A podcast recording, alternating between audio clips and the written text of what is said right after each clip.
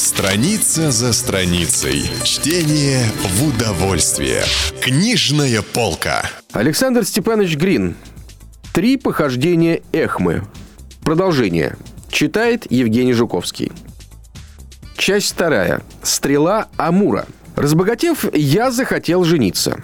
Неподалеку от меня жила артистка театра «Веселый дом», очень своенравная и красивая женщина.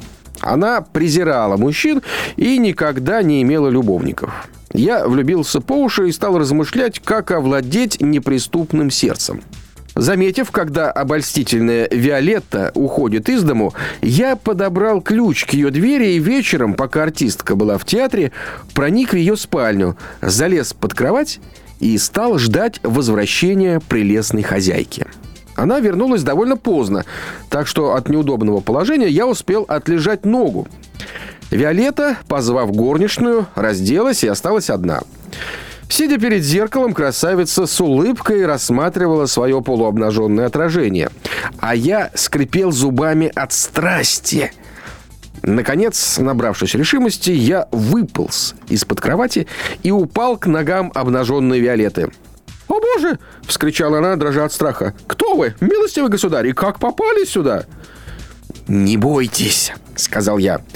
«Вы видите перед собой несчастного, которому одна дорога — самоубийство. Моя фамилия Эхма. Давно, пылко и пламенно я люблю вас.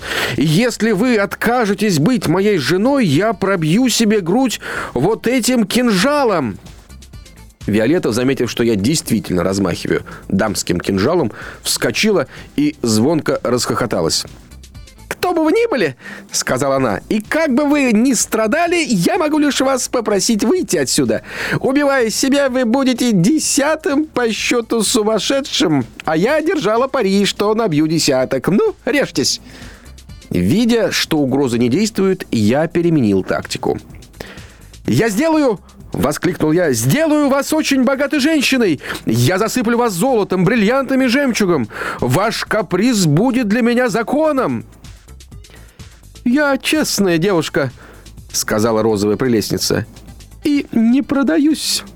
А любить мужчину я не могу. Они мне противны». «Сокровище мое!» — возразил я, уступая, как всегда в критических случаях, непосредственному вдохновению. «Если я сделаюсь вашим мужем, то это будет самый необыкновенный на свете муж. Вы будете гордиться мной. Вы не подозреваете даже, каков я».